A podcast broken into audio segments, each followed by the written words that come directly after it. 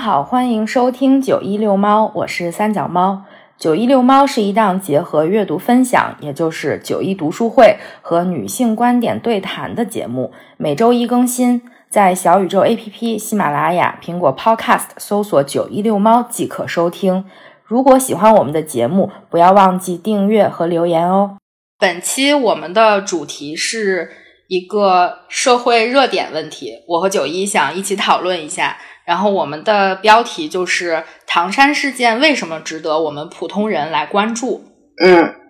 像这种类似的社会热点问题，在我们的播客节目里，其实我们很少去讨论。对对，我们一般就是认真读书。对我们读书会做的比较多，但是确实碰到了这个事件之后，因为引发了一些我们的呃共情也好，或者是关注也好，以及我们想要表达的观点，所以想在这一期。特别的跟大家分享一下，嗯，就是在这一期的开头，我们两个想先跟大家，如果就是比如说有人忽略掉了这一条新闻，我们想跟大家再去描述一下这个事件，就是具体这个唐山事件是什么呢？大概在一周前的一个晚上吧，一呃四个女生她们一起在一个烧烤店里面吃夜宵。他们是在店里，然后外面有一群人也在吃夜宵，然后中间就有一个穿绿衣服的男的就进来，跟他的一些同伴表达了自己想要对这个其中一个女生就是有这种强暴的想法以及性骚扰的想法，就是很恶劣。他的那个语言也令人愤恨，听起来就是一上来就是他表达了他的意愿吧，算是。然后呢，他就走过去，走到他们那一桌，他先是摸了那个女生的背，然后女生就是。对他进行了一个反抗，最后这两群人就开始了，应该是一个群殴事件吧。后来就是这个视频被报到网上了之后，从他开始对女生性骚扰开始，一直到这个男的打这个女生，以及他的这个女生的一些朋友都是加入进来了嘛。这个时间持续的还挺长的，而且他们这一伙人就是非常的暴力，就使用的那个手段让人看了之后非常的难过以及愤怒，令人发指的那种。那个绿衣服的男的就把那个女生拖到了店外面，然后继续打，然后谁劝架他都打。其实这件事情爆出来了的第二天，我看到这条新闻的时候，大部分人还讨论的是一个就是双方的一个，他他们定义成了一个打架事件。嗯嗯的，然后有一些媒体呢，在报道的时候就去掉了这个性骚扰的部分，他们可能的描述就是这个男的呃喝了酒，然后去搭讪，然后这个女生不同意，所以呢引发了这个男生的暴力，或者说啊这个男生一开始在跟这个女生交谈，后来他们两个发生了肢体冲突等等吧，就是他完全忽略掉了这个男生，呃最初先是去表达了自己有这样的。想法这样恶劣的一个想法，然后他就去真的就去实施了。在这个媒体的引导上，其实就是一开始的时候，可能把大家的注意力过度的放在了这个社会事件上。但其实这件事整体来说，它有两个层面。第一个是我觉得是我们不能忽视的性别事件，然后呢，它还有引发的后续，它就是一个社会事件，它就是暴力事件。嗯嗯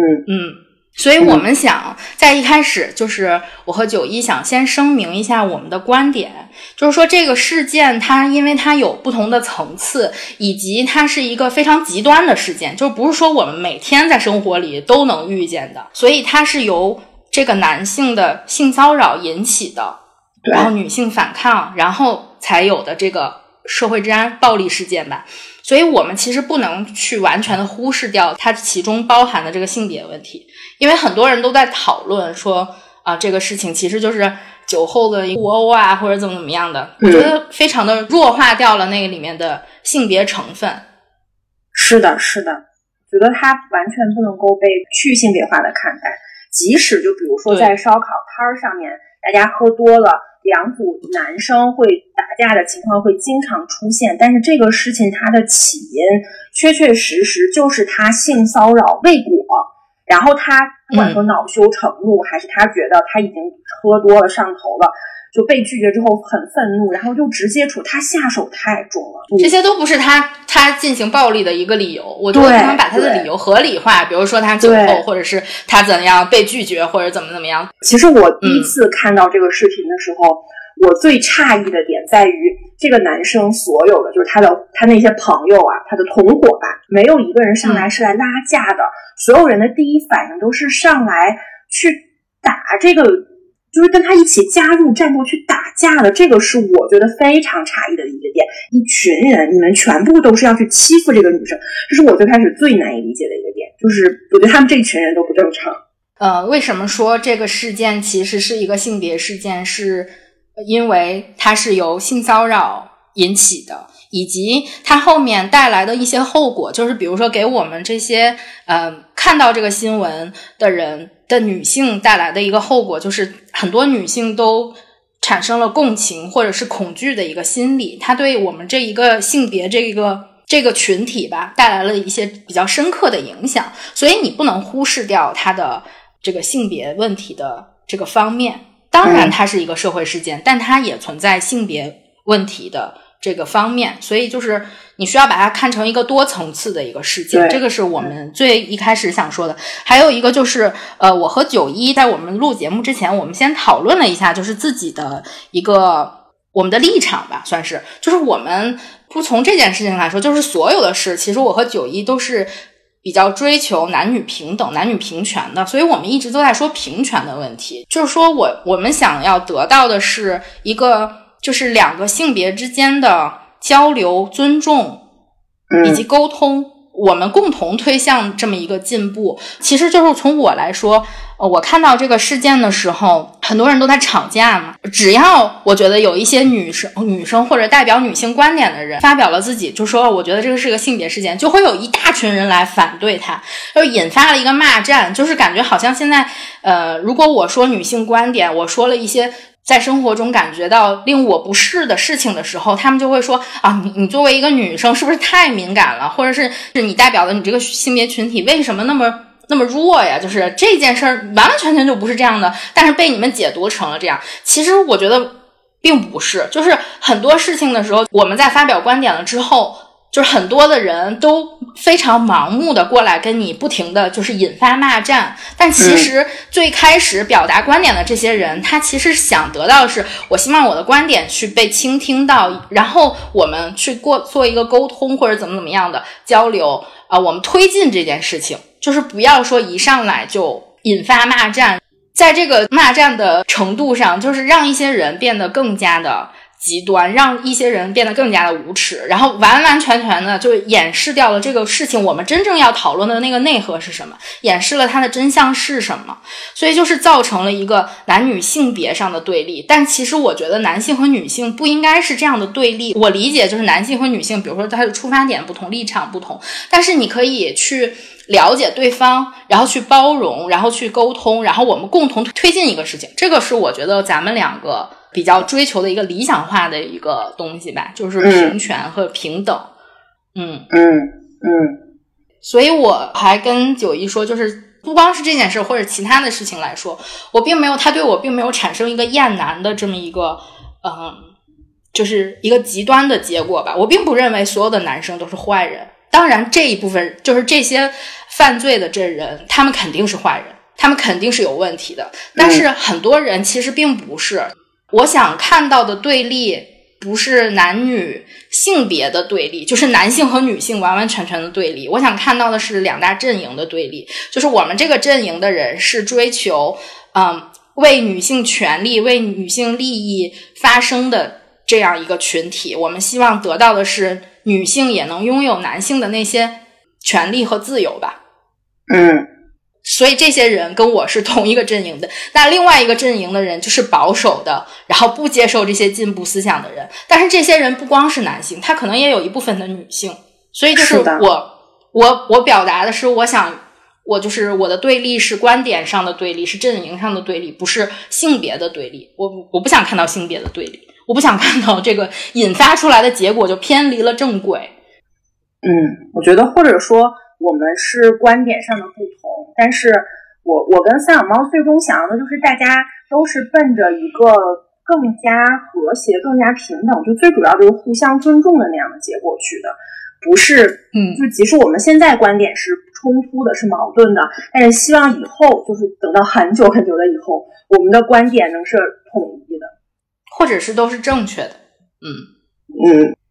为什么我们要录这样一期音频？其实是因为，嗯，我也听到了一些其他的节目或者其他的博主对这件事情的一个讨论。嗯，有一些人的那个就是他们的观点，我非常的认同，就是觉得，嗯，尤其是看到一些比如说男性朋友发表了他自己的观点，哎，我觉得这。这这一点真的很好，我可能我没有从他的这个性别立场上思考到这个问题，但他的点非常的正确，而且他是呃，就是从一比如说从一个男性出发，就告诉自己的同性要去尊重女性啊等等这些观点，我觉得就很好。但是我也听到了一些不太和谐的这种观点，然后就说，嗯。这件事情不配得到大家这样的关注，因为还有另外很多事情啊。就是你为什么不关注其他的事情？比如说什么河河南红马啊，什么呃东航事件啊这些，你为什么不关注这些？你为什么要把你百分之百的注意力集中在这样一个呃唐山事件上呢？它并不配得到大家的关注。这些就是我觉得，既然有这样的声音存在，那我们代表了我们的观点。虽然我们的平台并没有那么大，但是我希望。通过我们的声音，让大家知道为什么这件事情是配得到我们的关注的，配得到所有人的关注，不仅仅是女性，还有男性的关注。为什么这件事情它可以成为一个契机，来推动这个社会，就是在两性观点上的一个进步？对对对。然后还有一个原因，就是我个人的问题吧，就是之前其实我会很少就是在。社交网络上面去，比如说转发一些这种嗯社会事件，一般我都是，比如在微博上，可能就是记录自己的生活比较多，当成那种朋友圈来对待的，一般都是那种写一两句话呀什么什么的，很少去发表这种跟社会事件有关的这种言论吧。我觉得这是一个之前做的不足，就是我这一次就通过最近读的一些书也好，或者怎么样的。我就觉得你的声音虽然很小，你可能觉得一时间也没有人可以听到你，但是你只有聚集了很多人的声音和你一起，就是平凡人的发声吧，就所有跟你一样的人一起发声，一起关注这件事情，它才能推进这个事情的进步。所以我觉得不应该浪费这个机会，就是他他发生了这个事件，你可能虽然你没有就是。认识这些受害者，或者是你没有什么一个亲身体会，你没有遭受过性骚扰，但是我觉得大家也有共情的能力，所以也要通过这个来发声。所以，我既然我们有一个就是音频节目，也希望能够通过这个音频来发表一下我们对这件事的一个看法吧。嗯，其次就是嗯，在生活中，我可能九一跟我不太一样，因为我做的行业呢。就是新闻敏感度比较高，就比如说，其实，在读书会里的时候，我经常跟大家说，不要去读敏感的事情，就不要涉及那些敏感的问题等等。可能这个就是太过于约束我了吧，以至于导致在生活中我很少去发表这样的观点。但其实有的时候特别想说，所以就借此机会来说一下。嗯，我是觉得这是我们目前能做的事情，因为我们。也不在，也不在事情发生的那个时候，也不在唐山本地。这个是我们作为一个在外场能做的唯一的一个事情，就是尽自己的一点点努力。就虽然它很有可能被淹没，因为发生的人实在是太多了，但是这个是我们能做的一点点的，那就只有这么一点点努力是可以我们来做的，就是会不能聚沙成塔，或者说聚水成海。嗯，能落到实处是，所以我们就想做这个音频，就跟大家一起聊一聊。即使有一两个人，不管你是男生还是女生，你恰巧听到了我们的节目，有了一点点更深入的思考，不一定是改变，有了一点点更深入的思考，那它就都是有意义、有价值的。嗯嗯。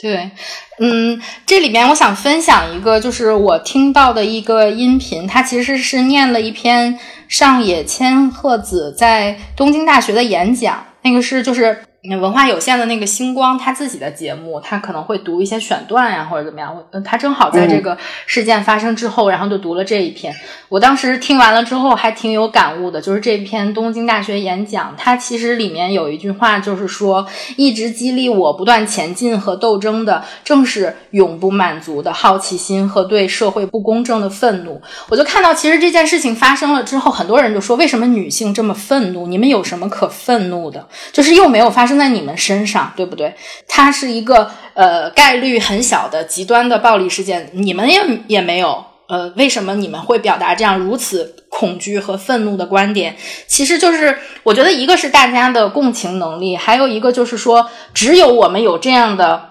呃感受和这样的思考，它才能不断的推动两性的进步吧。只有我们去不停的去讨论，不停的去发声，不停的去表达自己的愤怒的时候，这件事情才可能有可能被推进。所以也是我们做这一期音频的一个原因吧，就是希望能够通过自己比较小的声音，但是并不想被 埋没的声音，然后让大家和我们一样有一些思考或者有一些讨论也好。嗯嗯。那我们接下来就说一说看到这个事件了之后的一些一些感受或者一些思考吧。我刚开始就是觉得非常愤怒，我一开始就是生气，嗯，就是生气生到胸中，胸中有一团气，就是呼不下去的那种愤懑的感觉。后来生气生了两天之后，我不生气了，我开始变得特别特别悲伤。就觉得这个事情怎么能这个样子？就是我能做的又很有限，我只能看着它就这样发生了，然后就变得非常非常悲伤。其实一开始，呃，我不是很想讨论这个话题，并不是说我觉得讨论这个话题没有意义，是因为讨论它对我来讲是一种。依旧会很难过，就是一种心里面的再次的那种伤伤害。虽然说我不是当事人，但是即使讨论这个话题，也是要把我的那个当时的伤口再扒开，就是跟大家一起再说一遍。就是他还是会觉得有一点有一点疼，但是其实我觉得即使是疼，这样做也是呃很有必要的。就是我们要。不能说积极，就是去看它。你敢看它之后，后面你才能继续的发生，或者是继续的促进很多事情的，就是一些改变吧。就是我一开始的一个感受。嗯，所以你是你觉得这件事情给你带来了社会性抑郁吗？因为这个也是一个，我觉得大家可能会说我不太想去再看这个新闻的一个理由，就是说它给我造成了心理上的一个恐惧，或者是。情绪上的一个抑郁，然后让我觉得 看到了一些，比如说阴暗的方面，或者是我觉得会给一些普通人造成一些造成一些影响，是因为我们跟这四个女生共情，就是说她做的事情非常的平常，她只是在一个比如说休息日或者怎么样的，跟自己的朋友出去聚餐，这是一个再普通不过的事儿了。嗯，只是他的时间稍微晚一点，但是我觉得也很正常。就是，嗯，大家一起吃个夜宵，很正常，很正常的事儿。而且确实这一次没有人没有理由给他们，就是说这个是什么所谓的受害者有有罪论吧？就比如说有的时候他可能会说抨击，比如说谁让你穿成那样啦，或者是为什么你要穿的那么短啊？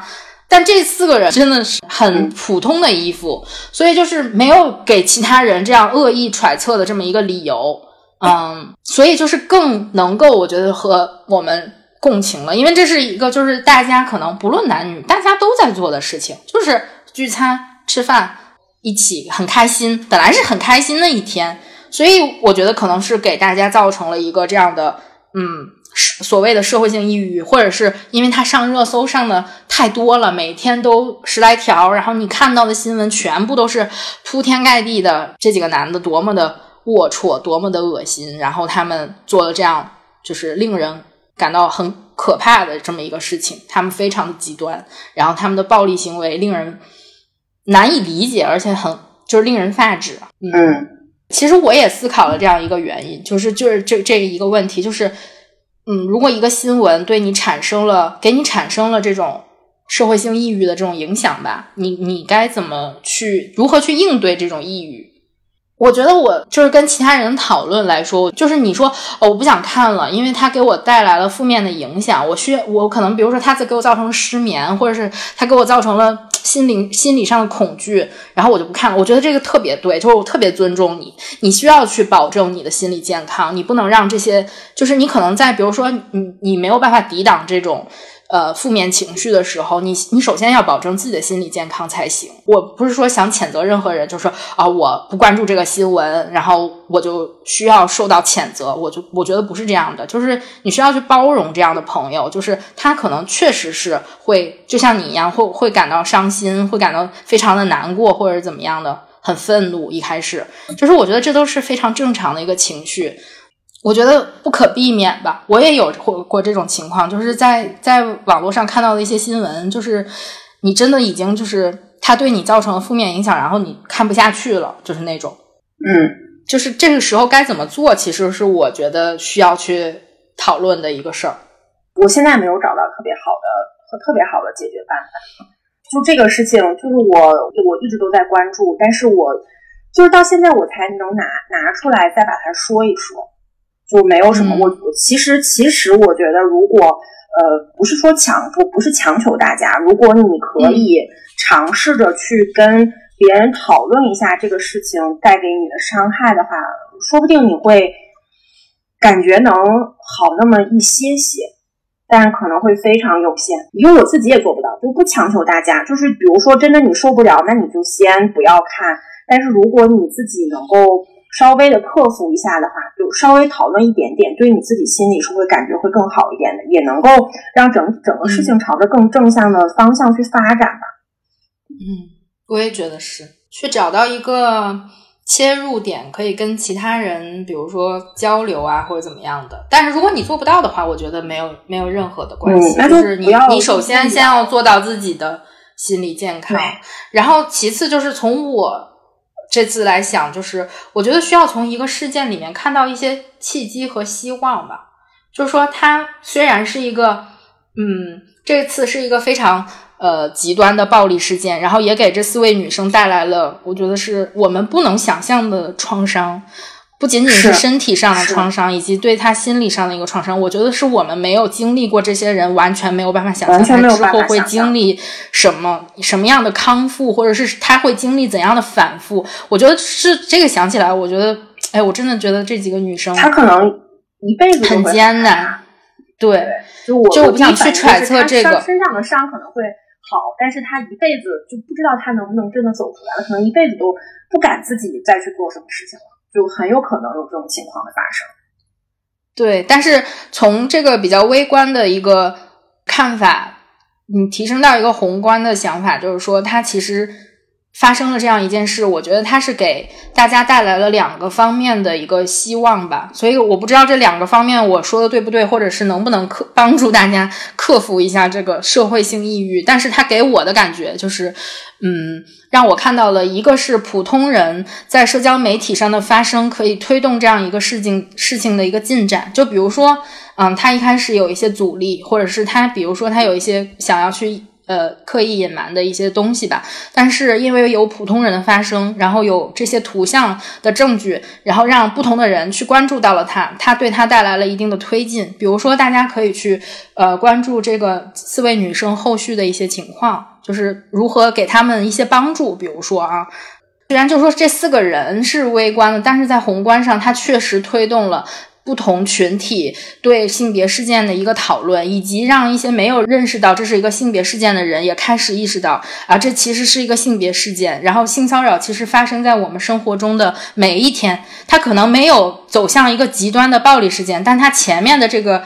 这个它的起因吧，是是在不同的场所或者不同的时段都会发生的这么一个事情，就是它并没有说。嗯，如果假如说他后面没有这么极端的暴力事件，可能他不会被看到，就是不会被这么多人去看到或者讨论。但是他正因为他后有后面后续的这一些比较惨烈的一个情况，他让这个性别问题让更多的人都去关注，然后去讨论，可能会推进这样一个事情的进步。还有就是因为它还有一个层面，就是这个事件它其实是一个社会事件，它中间有一些嗯其他我们现在不好去讲的一些因素吧，就是说。嗯，也推动了唐山。我们看到了后续的一些新闻，都是说，比如说扫黑风暴呀等等这种事情，然后让更多蒙冤的人他有一个嗯契机在这个网络上发声。就比如说蛋糕店呀，我看到这个是其实是让我感到很欣慰的是，虽然这四个女生非常的，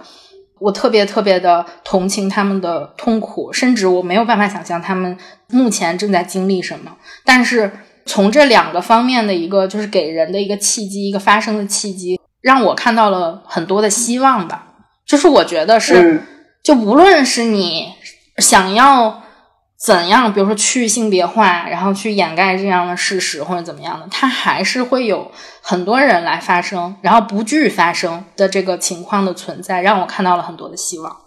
是的，是的，嗯，所以我觉得这两点就是你在一个非常。不好的一个事件中，或者是给你带来一个非常痛苦的事件中，去寻找到了那么一丝丝的希望，或者你看到了一丝丝的这样的呃温暖的存在吧，让会让你克服掉一些社会性的抑郁。所以可能会让我在之后对类似的事件都有一个关注。嗯，我还想特别跟你说一个，就是你刚刚说你的忧伤来自于你的无力感嘛，就是觉得你现在做的什么事情都很有限，就是比如说我我们可能甚至在有生之年可能看不到这样的一个。飞跃或者是一个怎样质的改变，但是我想跟你说，就像我们看了春逝那个话剧，我看完那个之后，我觉得他们发表的这个观点特别深刻的影响了我。春逝那个话剧里面，两位女主她们也是互相扶持的，就是三十年代的一个科学家嘛，其中一个就是三十五岁的那个人说，他的外婆跟他讲说，虽然你现在的。就是力量很有限，然后也不是说人人都能成为居里夫人。然后你可能做出的一件事情，在你目前看来没有任何的，没有什么效果或者没有什么进步，你可能会觉得挺无奈的。但是你把这个时间拉长，就是放在历史的长河里，你这十年的时间，可能在历史上它就变成了一个转机，它就是为后来的这些。女科学家或者女性争取到了一个，比如说上学的权利、平等的权利、出去呃求学的这么一个权利，原来可能没有。所以就是看到看完那个话剧之后，我我其实之前在群里好像也跟你们说了，就是我现在就觉得虽然。我们可能现在的讨论没有办法得到即时的成效，就是说没有办法所有的代表男性观点的这个群体来跟我们说我们错了，我们决定以后尊重女性观点，或者我们以后决定尊重女性等等，可能现在没有办法看到这样巨大的一个飞跃性的成效，或者是立刻就能看到这些，就是很多人的观点，他可能是根深蒂固的，在这一时间没有办法转变。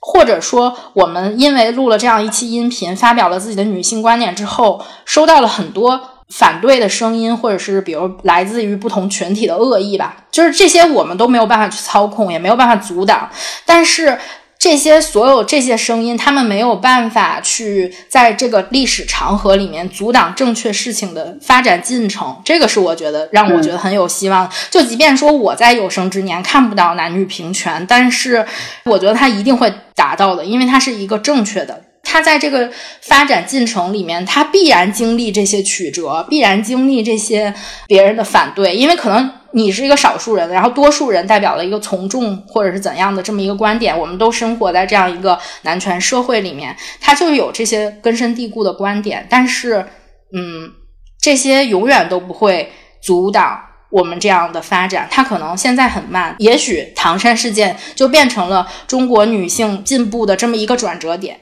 就是我很相信这件事儿，所以。反而说来说，他给我带来了很多的希望，或者是比较乐观的一个想法吧。就他也抑制住了我的所谓的社会性抑郁，他没有阻挡我再去，比如说看别人的呃发表的观点，或者去跟别人讨论这个事件，反而让我觉得，哎，我特别想跟你分享这个，因为我觉得这件事儿让我看到了希望。嗯，这就是我说我想做这个音频的原因嘛。就即使我自己觉得。没什么希望，但是我觉得这件事情就是该说还是要说，该做还是要做，因为我们总有人要开始做最前面的那一件件小事，那就从我做起。嗯，后面我就想跟大家聊一聊我对平权或者说对平等的看法。嗯，是我是我这些年在工作跟生活中学习到的吧，也不完全来自于理论知识，就是我自己更多的是我自己的切身感受。就我从去年前年吧，啊，从去去年还是前年开始健身。我刚开始健身的时候就是做力量训练嘛，然后就会觉得非常非常难。嗯，就比如说我是一个比较强壮的女生，但即使在这样的情况，我的力量跟一个呃非常非常瘦的男生依旧是没有办法比的。你拿一个例子来举，就其他可能还好，就是尤其是女生在进行胸部训练的时候，有一个非常基础的动作是那个卧推，就是你躺平，你的旁边有一个杠铃，然后你要把它举起来。那个杠铃的重量是空杆是二十公斤，然后你可以选择夹片嘛。我是到今年才能够非常轻松的用空杆来做组的，包括现在我加重量只能加一点点，但是即使是非常普通的男生，就是他的身体看起来就是没有什么力气的那种男生，他们在一开始上手的时候就能够非常快的突破空杆这个，也就是一个女生相同的重量，我们比如说三十公斤的这个呃卧推的重量，女生普通女生，我周围剩下所有的女生现在可能举不起来。你可能要用半年，男生可能只需要两周就足够了。就是他天生的男性的他的肌肉的含量或者他的力量就是比女生大的，这是我第一次非常清晰的认识到我们之间体能的体能的差异，就是力量跟体能的差异，这这是一个契机。然后另外呢，其实我在我在工作中会经常跟同事啊，或者是同事吧，就是讨论一些关于我们这种就是呃社会的话题嘛。就比如说这次呃唐山的事件，我跟同事也讨论了。我跟我的女领导，就是每次在讨论这种类似的事情的时候，我都会觉得非常的困惑。因为他的观点是，女生如果你想要出头，你就要特别努力，你要比男生还要努力，你就要拼尽全力。既然这个社会现在已经是这个样子了，它的运行规则已经这个样，你就要比他们努力一千倍、一万倍，然后你才能出头。刚开始的时候，我觉得这样的听起来好像很很公平嘛，就是大家在一个起跑线上，我想要超过你，我就努力嘛，就是我想要进步，我就不停的努力嘛。但是后来我内心总觉得这个事情。非常的不对劲儿，就是我们不说，嗯，我们不说男生跟女生之间的这种各种各方面的这种差异，即使是女生跟女生之间，你都是每个人和每个人之间，你都是有这种差异存在的。你你再怎么努力，你可能你都突破不了。然后就我当时就觉得非常困惑，就是难道一个女生必须要活成一个？就是那种非常教条化的女强人的形象，她才可能获得一些，比如说职位晋升，或者是怎么怎么样的这种情况嘛。就是你要付出比男生多百分之二百才有可能嘛。我觉得非常困惑。后来有一天，我突然之间想明白了，就是这些都不是我们想要追求的平等或者是平权。就是如果我们想要达到平等的平权。第一步我们要做的事情就是正视我们之间的差异。我要认识到，我就是力量不如你，我我这辈子再怎么练，我力量都不如你。但是它并不是说你想要一个女性，她你追求就是进步，一定一定要进，就他真的就已经到了社会达尔文主义，就是弱强者生存，弱者你就淘汰，你拼不过男生，你就不由自主的话，这样本身它是一种不公平的，因为其实你们两个的。你们两个的基础线就是不一样的。你你你想要的公平，应该是我们两个本来就是不一样的。你很尊重我，你比我强，但是你愿意帮助我，我们可以一起往上走。就是所有的，不是说男性或者是女性，就是强势群体跟弱势群体之间都是强势群体。我是不用我的绝对力量去压制你的。比如说在唐山事件里面，就是。那个绿衣服的男的，他其实就是一种，就是你不同意我，我就要打你，我要用我天生比你强的这种绝对力量去压制你。他本质上就是一种，他对女生是不尊重的。他不只是对这个女生，他可能对整个女性群体都是不尊重的。就是你不听我的，就可能他对他周围的男生也这样，就是你不听我的，我就打你。反正，嗯，老子打人就很厉害，就是就是强者，你不要用这种。你的天生的优势去压制或者说去强迫一些事情。你作为一个普通的人，就是你可能现在力量稍微弱一点，你也不是说一定要挤破头的，就是为什么我就拼不过他？就是我们最终所要追求的，就是大家就都。正视差距存在，我尊重之间我们之间的这个差距，我愿意帮助你，这个才是我们应该追求的，就是平等。这尤其是我想跟很多女生讲，就是从我领导我领导是一个非常好的领导，就是非常好的一个女领导，但是她真的走向了女性，你就是走向了社会达尔文主义，就是弱肉强食，你拼不过你就拼不过，你别说什么男的。所以她已经在她的工作中去掉自己的性别化，她听到了。嗯，对她去掉了，所以她也是我们公司为数不多的女高层，就是嗯，就是他是非常去掉性别化，他把他自己去掉了性别化，但是你不能要求所有人都跟你一样，就是我也可以做到像他那个，但是你不能要求所有的女生都跟你一样，或者说你不能要求所有跟你同种群的人就都跟你一样，就是你要尊重每个个体他不同的这种差异，这个是。一开始你在接触平权或者说女权的时候，非常容易走向的一个不能说呃误解吧，就是非常容易走向这个方面啊。那你想要平等，很多男生现在可能也是这种观点啊。那你想要跟我竞争，那你就努力呀，你付出一千倍、一万倍的努力来超过我啊，就会有这种想法。很多男的可能也是这么攻击女的，那你们说就这种的，嗯。但是但是其实确实是，就是对我们所有的基础全部都是。我们要正视我们之间就是有这种不可超越的、不可磨灭的天生的基因的也好，或者什么方面的这种差距。我指的是力量这个方面啊。但是后面我们可以有多种多样的手段来弥补，或者说来消解我们之间的差距。即使说实话，如果你是发自内心的去尊重一个群体、尊重一个人的话，这些事情你都会自然而然的去为他考虑到。尊重是平等的，平等的第一步吧。我也看到有一些人发表的观点，就是啊，你们女生，你们女生又说自己是弱势群体，然后又要争取一些特殊的待遇或者优待，然后你又要说我要跟你平等或怎么样？为什么你们有那么多的要求或者怎么怎么着的？我觉得你刚刚说的很对，就是平等，首先要承认我们性别之间的这样一个差异，就不论是力量上的还是怎样，就是生理上带来的这种。呃，刚刚我提到的那个东京大学的那个演讲，就上野千鹤子说的，他最后说的那个，我也特别的赞同。就是他也跟所有的女生说，因为他在东京大学里面，他会说啊，东京大学的一些现状，就是日本女性的一个现状，就是为什么你的录取率啊，或者是等等，在工作工作职场上面，你为什么会有不同的待遇等等啊，这。这些问题，然后他会告诉女生说：“请你们不要逞强，勇敢承认自己的弱点，互相支持着活下去。孕育女性学的正是女权运动这种女性运动，但女权主义绝对不是说让女性像男性一样运动，也不是说让弱者变成强者这样的思想。女性主义追求的是一种身为弱者也能受到英勇尊重的思想。”我觉得他说的很对，对，嗯。对，就是这个样子，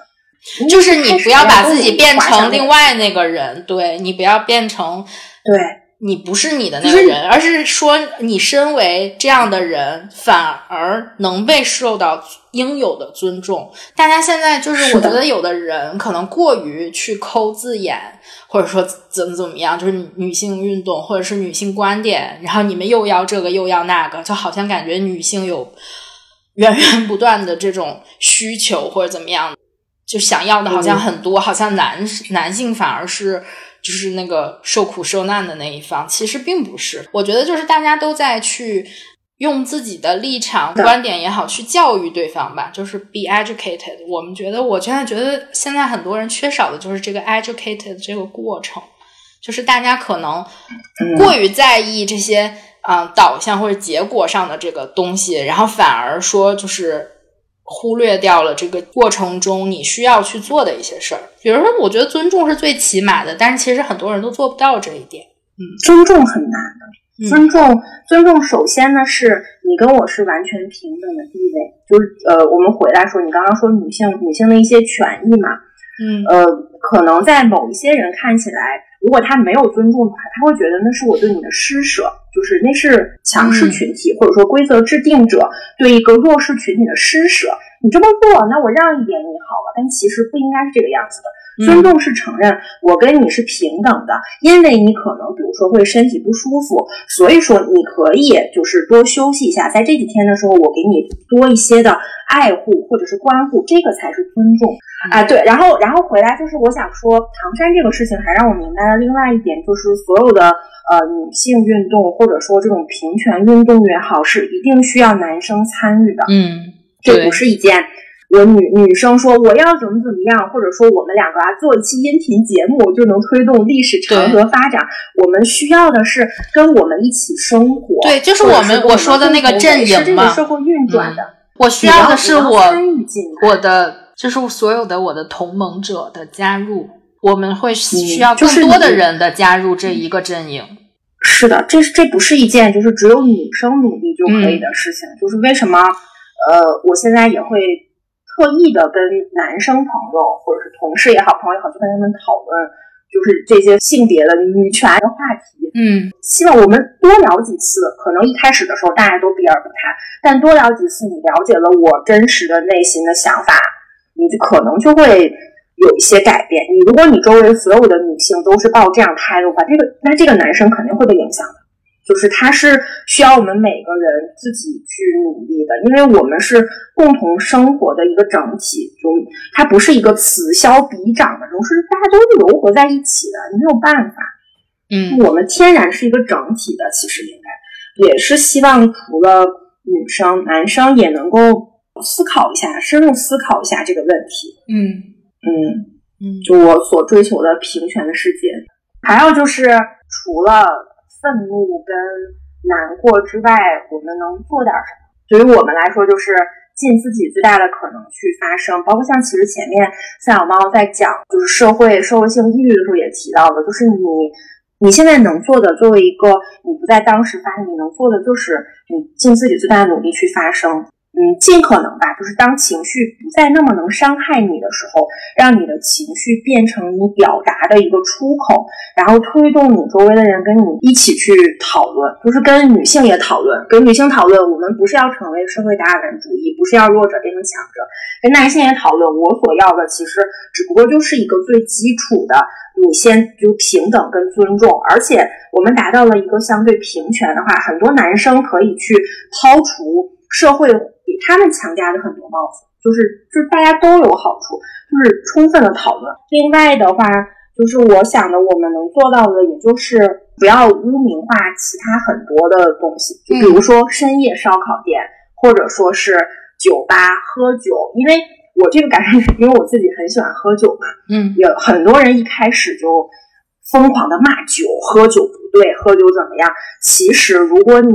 不是那种疯狂的，你生理性的不能控制的话，所有你自己决定喝到什么样子，你都是可以控制。你不会真的就醉到那个份儿上。即使是你喝醉了，就像很多很多网上的观点吧，即使是一个男生他喝醉了，他也不会去随便殴打他的领导。他的内心其实是知道，也就是你这个暴力事件，酒精可能是一个放大器，但它本质是这个人的问题，不是酒精的问题。我们都不要去给这些。本来就没有什么善恶或者说好坏之分的这些非常中性的东西，去加上一些我们自己的看法和嗯，最终其实本质上，我觉得平等平等的基础就是尊重，就是你发自内心的尊重的话，你就明白了什么是真正的平等。嗯。还有一个我还比较想说的，就是呃，唐山事件，因为它我们刚刚也说了，它是由一个性骚扰引发的一个极端暴力事件嘛。但是它受到大家关注的原因，是因为它的极端暴力这一部分，然后让很多人关注到，然后发现哦，它原来的就是起因是因为性骚扰。但是其实就说，嗯，性骚扰在生活中。比比皆是，应该是，就是就是说，它可能没有引发引申成一个暴力事件，但是，呃，这个性骚扰的部分在任何场所都有可能发生，所以才是我觉得不论男女吧，就是为什么大家能够跟这四位女生共情，也是这样的一个原因，就是说它是一个很普遍的一个事件，它概率小的部分是后面的那个部分，但它前面的是概率很。很大的这么一个部分，很很大的。对，所以直到这件事情出来的时候，网上还有就是姐妹，嗯，就是网友嘛，然后就教学说，如果你遇到一个男生找你要微信，就即使他没有后面那些行为啊，嗯，你让他扫码，等你离开他之后，你再选择你添加不添加。就是对女生来说，男生可能都想象不到，对女生来说，我要不要？加你的微信，他的决定不是说我对你这个人，我们两个是不是哎当下很有眼缘，而是我我真的可能会害怕受到一些人身威胁，就是语言的也好，身体的这种直接的暴力的也好。我当时看到这个时候，我就觉得很，这个姐妹的做法很明智，但是也从侧面就是希望男生能够，也从侧面反映出来了一个男女的不平等，其实是是，或者比如说，是比如说为什么他这个事情。呃，我觉得是第一引起了一个广泛的关注，是因为就是呃性骚扰的部分是一个很普遍的一个现象，所以让我感受到的是一个是因为这个部分的一个普遍性，呃，给大家了一个共情的一个契机，算是。就是大家都和可以设身处地的在这个事情里面去想，如果去代入吧，就是假如是我，我我会怎么办？就是比如说，如果这件事情发生在我身上了，我会怎么样？所以他会觉得这四个女生的遭遇是非常令人难过和愤怒的事情，所以才有这样的一个关一个关注吧。就是我们为什么要去关注它？我们为什么要共情它？因为它是一个普遍事件，不是说它是一个极端事件。极端事件是后面的事件，极端事件是因为这些人的性质的问题，但是它普遍的是。就是性骚扰的这个部分，是让我觉得，嗯，为什么我们需要把它当成一个性别事件来看？为什么需要为这些女性发声，为女性的权利发声？为什么说女性是需要在被尊重的？就是因为这些，因为它不是说是一个小概率的事儿。比如说你在地铁上，或者是你在工作场所中，或者是你在啊应酬中，你你很有可能被。而且很有可能你被所谓的污名化了吧？就是因为你怎么怎么样，可能会去指责这个受害者。从这件事情来说，我觉得给大家带来了一个这样的思考，就是说，不要去指责受害者，而是需要去大家为什么这么多人都说我要依法严惩这些犯罪者？我觉得这次让我看到了也也是这一点，就是大家都在说要严惩或者怎么怎么样，是让我觉得。这件事情的一个给我带来的一个感受吧，嗯嗯嗯。但是我想说一点，就是说你共情的原因，因为我听到了这样的观点，就说啊，我也没有遭遇过这些事情。所以我就没想，我就没想把它看成一个性别事件。我没有经历过性骚扰，我觉得我是一个强大的女生，我的生活条件非常优越，或者怎么样的。我没有去过，呃，我没有晚上跟出去跟朋友夜宵，或者我没有这样的经历，所以我不觉得这是怎么样。我觉得这就是一个单纯的社会事件。等我看到这样的观点的时候，我就会觉得这个人的共情能力特别低，情商特别低。就是虽然我现在没有发生在我身上，但它有可能发生在我身上，它有可能换成我。然后我也可能是跟他一样的处理方式，就是以我的性格来说，我也可能就是一拳打上去的那种人，所以就是他没有他没有错，在我看来，就是他是一个很普遍的事情。你的共情来自于什么？让我觉得，我觉得是有些人需要去学习的地方，就是不要让你的性别或者让你的经历以及你身处的社会圈子阻碍你的共情能力，这个是。我觉得很多人需要去学习的东西，哎，这就是我刚刚说的，就是尊重嘛。嗯，如果你是平等的话，你会认为他跟你是同样地位，是同一个等级的。你现在就是觉得我不会那个样子，所以说我不会受到这样的危险。那些人的想法就是这个样。嗯，那以上就是我们这一期的内容了吧？我和九一也在这个事情上发表了我们的观点。嗯，还是希望大家在呃发生这样社会事件的时候，多去关注，多去发声，利用自己的声音。因为前一段时间看的那个 N 号房追踪记也是说，就是我们都是小小小小的火花嘛，只有我们这些小小小小的火汇聚到一起的时候，才会有一个惊人的推动能力。如果我们我们很小的声音都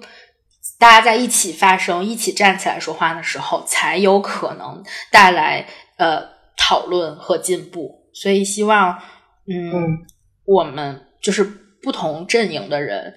去互相了解，去被教育，然后大家才能有共同的一个发展和进步吧。嗯，我希望我们女性在以后。也许在我们的所谓有有生之年，能够看到一个飞跃的发展，我相信我们可以的。因为在这件事情，其实对我来说，我看到了很多的希望，让我感觉非常的欣慰。看到了一些普通人的发声，让我感到特别的好，特别的温暖。在这件事上，因为你看到很多人跟你站在一条线上，嗯。那好吧，这一期就是我们的全部内容了。如果大家对我们说的有更进一步的讨论或者怎样的，可以在我们音频下方留言，然后在小宇宙 APP 和喜马拉雅、苹果 Podcast 上都可以搜索“九一六猫”来订阅我们的节目。那这一期就这样啦，拜拜，拜拜。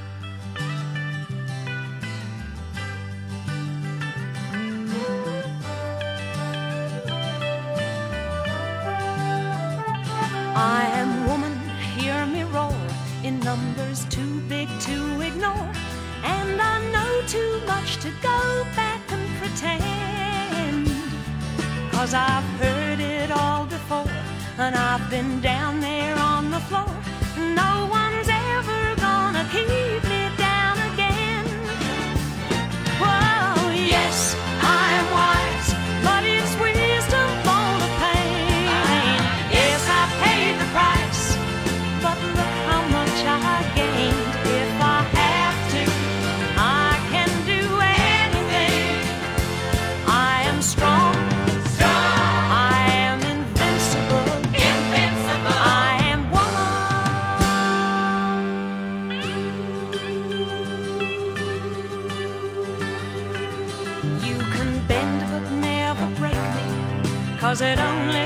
to make